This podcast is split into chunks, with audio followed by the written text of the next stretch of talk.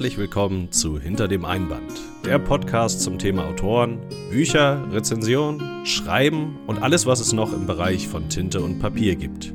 Mein Name ist Daniel und ich begleite euch auf dieser Reise durch die Welt der Bücher.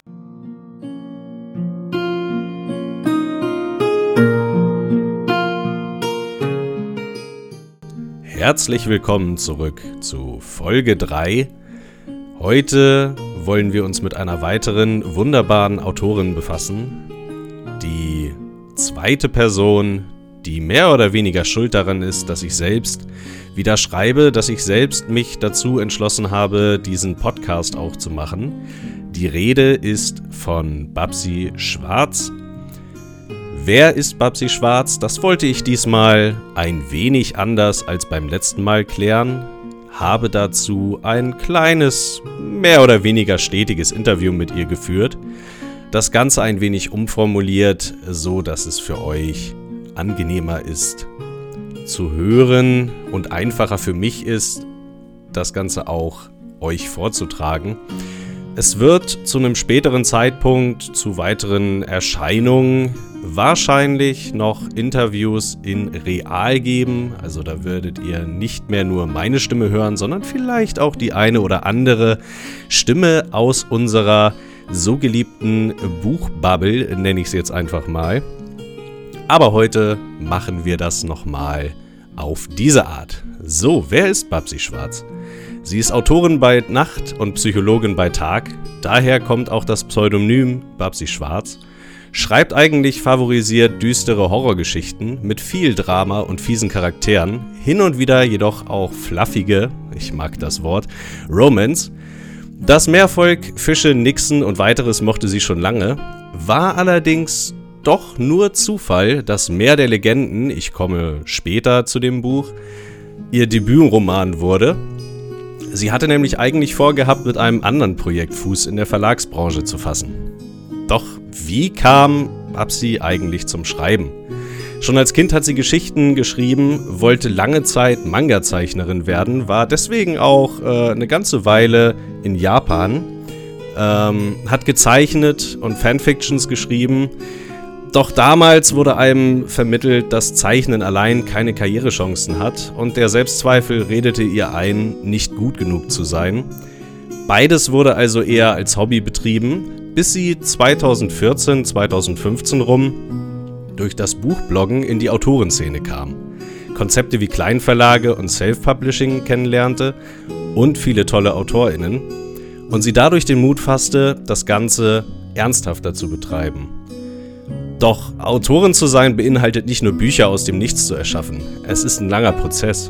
Auch wenn Babsi das Schreiben der Anfänge, die Entwicklung von Charakteren und das Konzipieren von Welten sehr viel Spaß bereiten, so ist doch auch der von ihr unbeliebte Mittelteil essentiell geschrieben zu werden. Auch Tiefphasen müssen überwunden werden, wenn man sich selbst nicht so motivieren kann. Babsi selbst rät zu Pausen, andere Medien konsumieren und auch der Austausch mit Kolleginnen aber auch zu akzeptieren, dass man nicht immer kreativ sein kann und sich die Ruhe nehmen muss, die man braucht. Die Frage drängt sich auf, schafft es eine Autorin eigentlich neben dem Schreiben neuer Bücher auch noch anderen Hobbys nachzugehen oder selbst überhaupt noch lesen zu können? Fantasy, Gesellschaftsromane und Romance sind hierbei ihre favorisierten Genres, auch wenn sie neben der Arbeit, dem Schreiben und mit ihrer Community auf Twitch unter dem Namen The Blue Siren. Ich versuche euch das diesmal irgendwie unter dem Podcast nochmal zu verlinken. Ich hoffe, das funktioniert. Äh, wir schauen. Wenn nicht, ihr wisst, wie ihr sie findet. Ähm, Coworking zu betreiben, ihr erkennt ein Muster. Also, ne? Und Videospiele zu spielen, nicht mehr so oft schafft wie früher. Eine letzte Frage wollen wir noch beantworten, bevor wir uns in Ihren Debütroman stürzen. Hat sich etwas merklich verändert mit Erscheinen Ihres Buches? Sie hat definitiv mehr Selbstvertrauen als Businessperson im Schreibbereich erlangt und fühlt sich selbst besser damit zu sagen, sie ist Autorin.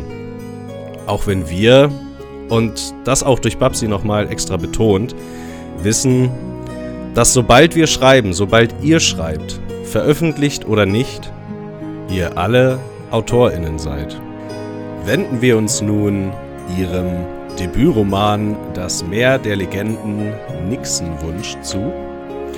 Und eins möchte ich vorwegnehmen, ich bin jemand, der persönlich bei Büchern natürlich auch gewisserweise ein Auge auf die Optik legt. Und gerade das Hardcover dieses Romans hat mich von Anfang an völlig aus den Socken gehauen. Es kommt in einem wunderschönen blauen Einband, der mit schönen Goldverzierungen das Cover auch noch einmal beinhaltet. Wenn ihr den allerdings beiseite nehmt, erhaltet ihr ein wunder, wunderschönes Buch in einer absolut genialen alten Optik mit sehr schönen Illustrationen, die sich auch durch das Buch weiter durchziehen. Also alleine schon aufgrund der Optik hätte ich mir das Buch gekauft, selbst wenn ich nicht gewusst hätte, von wem es kommt und worum es geht. Doch die Frage, worum geht es, klären wir jetzt zumindest ansatzweise, ihr kennt es, indem wir uns auf den Klappentext und den Prolog stürzen. Unbekannte Gewässer, ein Schiff voller Piraten und ein großes Geheimnis. Schmuckmacherin Mavie ist eine Halbnixe und damit eine kostbare Seltenheit. Auf ihrer Flucht vor einem skrupellosen Marinearzt schleicht sie sich als blinde Passagierin ausgerechnet auf ein Piratenschiff. Das gehört niemand Geringerem als dem berüchtigten Kapitän Taylor. Er gibt Mavie eine Chance, sich zu beweisen, und sie merkt bald, dass hinter der Fassade des ruchlosen Piraten etwas schlummert, das sie in seinen Bann zieht. Doch die Marine ist ihnen dicht auf den Fersen und der Wind treibt sie in Richtung Abenteuer.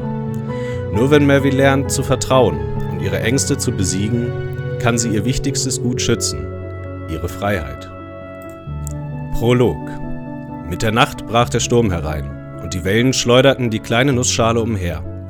Kein Hoffnungsschimmer am Horizont, nur dunkle Wolken mit keifenden Winden, krachendem Donner und gleißend hellen Blitzen. Das war eine bescheuerte Idee, fluchte er und klammerte sich mit seiner rechten Hand an der Reling fest. Immer wieder klatschte ihnen kaltes Meerwasser ins Gesicht. Beide waren nass bis auf die Haut und durchgefroren.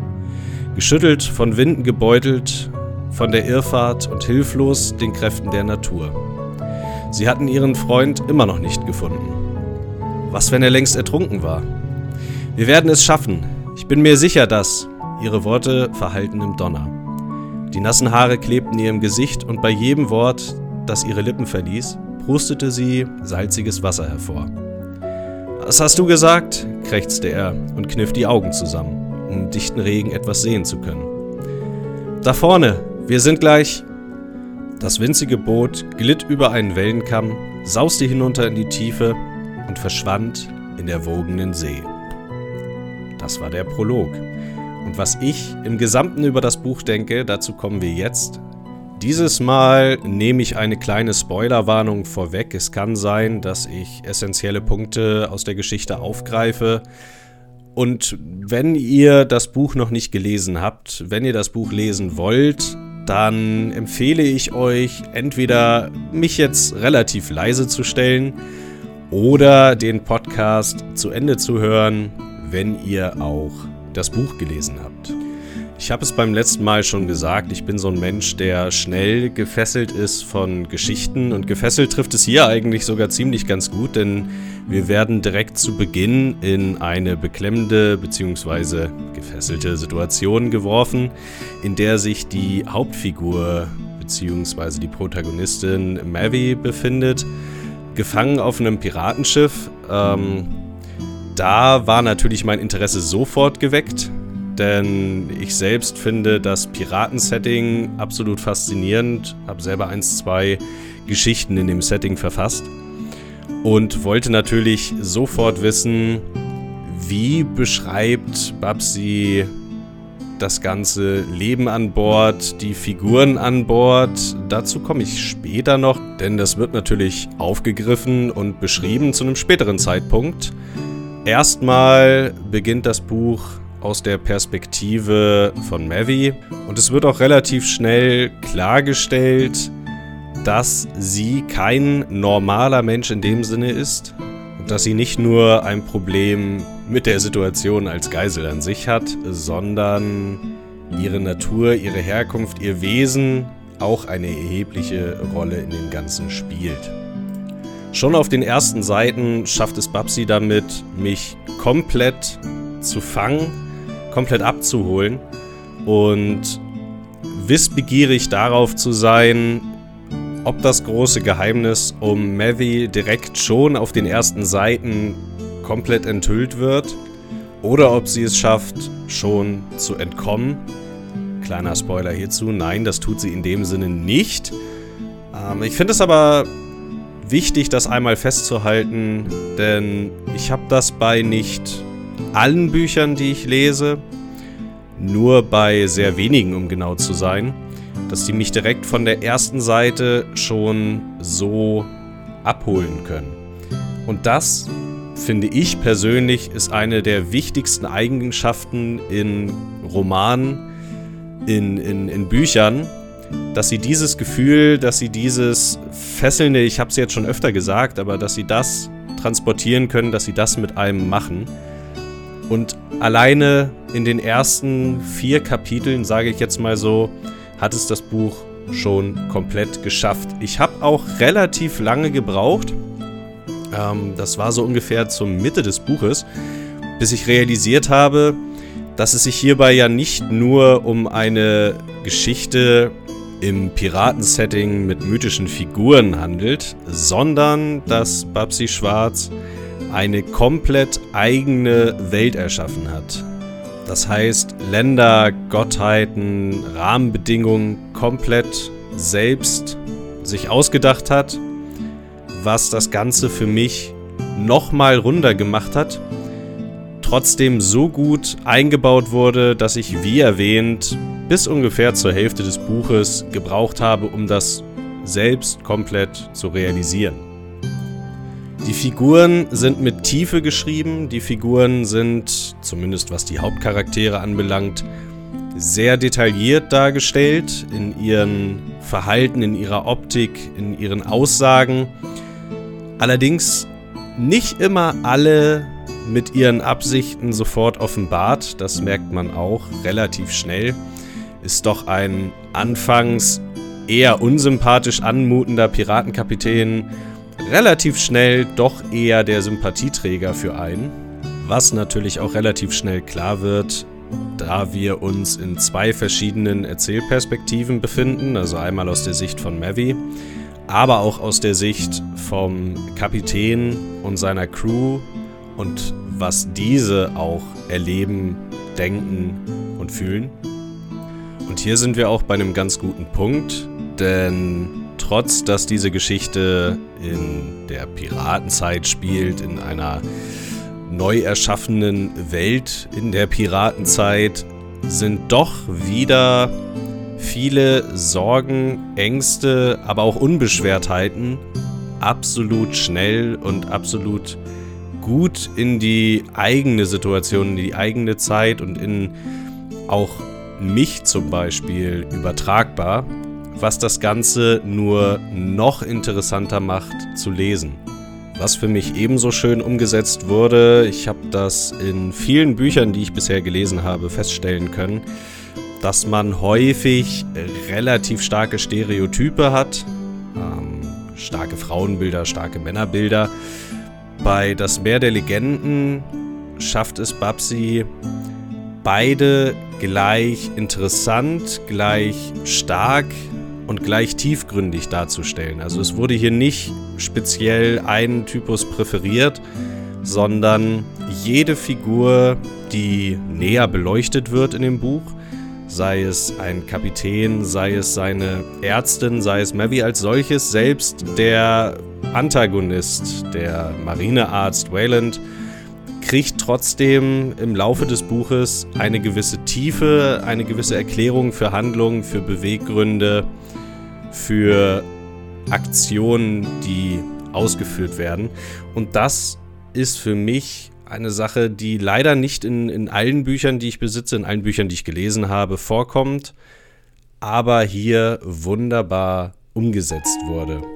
Das Meer der Legenden hat es geschafft, im Verlauf meines Lesens. Ich habe das ganze Buch zweimal gelesen, einfach nur um ja, die Erinnerungen wieder aufzufrischen. Ich habe es zum Release direkt gelesen, natürlich, so wie ich nun mal leider irgendwie immer bin, wenn ich mir ein Buch bestelle, was neu erscheint, dass ich das, wenn ich das bekomme, es auspacke, auch eigentlich sofort verschlingen muss.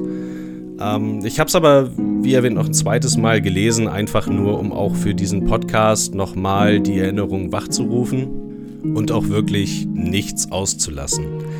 Ich könnte jetzt natürlich noch stundenlang weiter über die geniale Geschichte hier sprechen. Auch, dass das Buch es das eine oder andere Mal geschafft hat, dass ich mich selbst ja in die Situation etwas zu tief hineinversetzen konnte und ganz offen gestanden auch die eine oder andere Träne äh, verdrücken konnte. Also äh, stellt euch darauf ein, auch das ist definitiv zu erwarten, wenn ihr euch in Bücher genauso reinversetzen könnt, wie ich es kann. Aber genauso gut oder genauso oft hat es mich zum Lachen gebracht, zum Nachdenken gebracht und die Spannung so sehr aufbauen können, dass ich alles um mich herum vergessen habe und wieder einmal aufgeschreckt bin, als ich aus dem Augenwinkel auf die Uhr geguckt habe.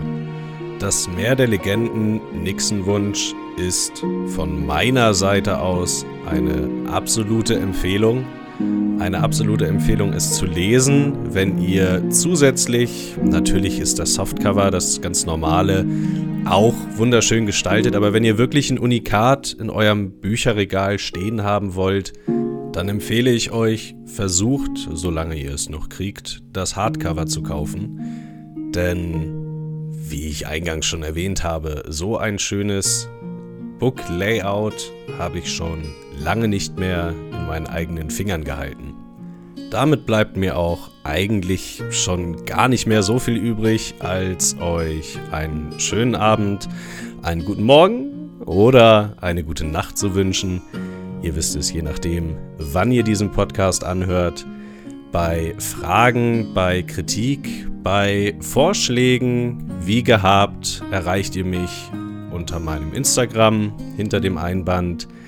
Ich wünsche euch bis dahin alles Gute und viel Spaß bei eurem nächsten Leseprojekt.